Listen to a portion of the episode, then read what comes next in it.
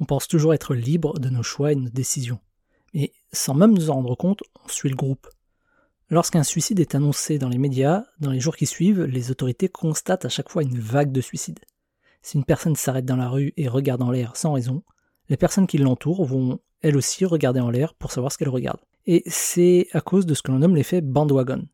Bandwagon, en anglais, signifie simplement sauter dans le dernier wagon, ce que l'on pourrait reformuler par prendre le train en marche. L'effet bandwagon, c'est tout simplement notre tendance à nous comporter comme des moutons et à imiter toutes les personnes qui nous entourent.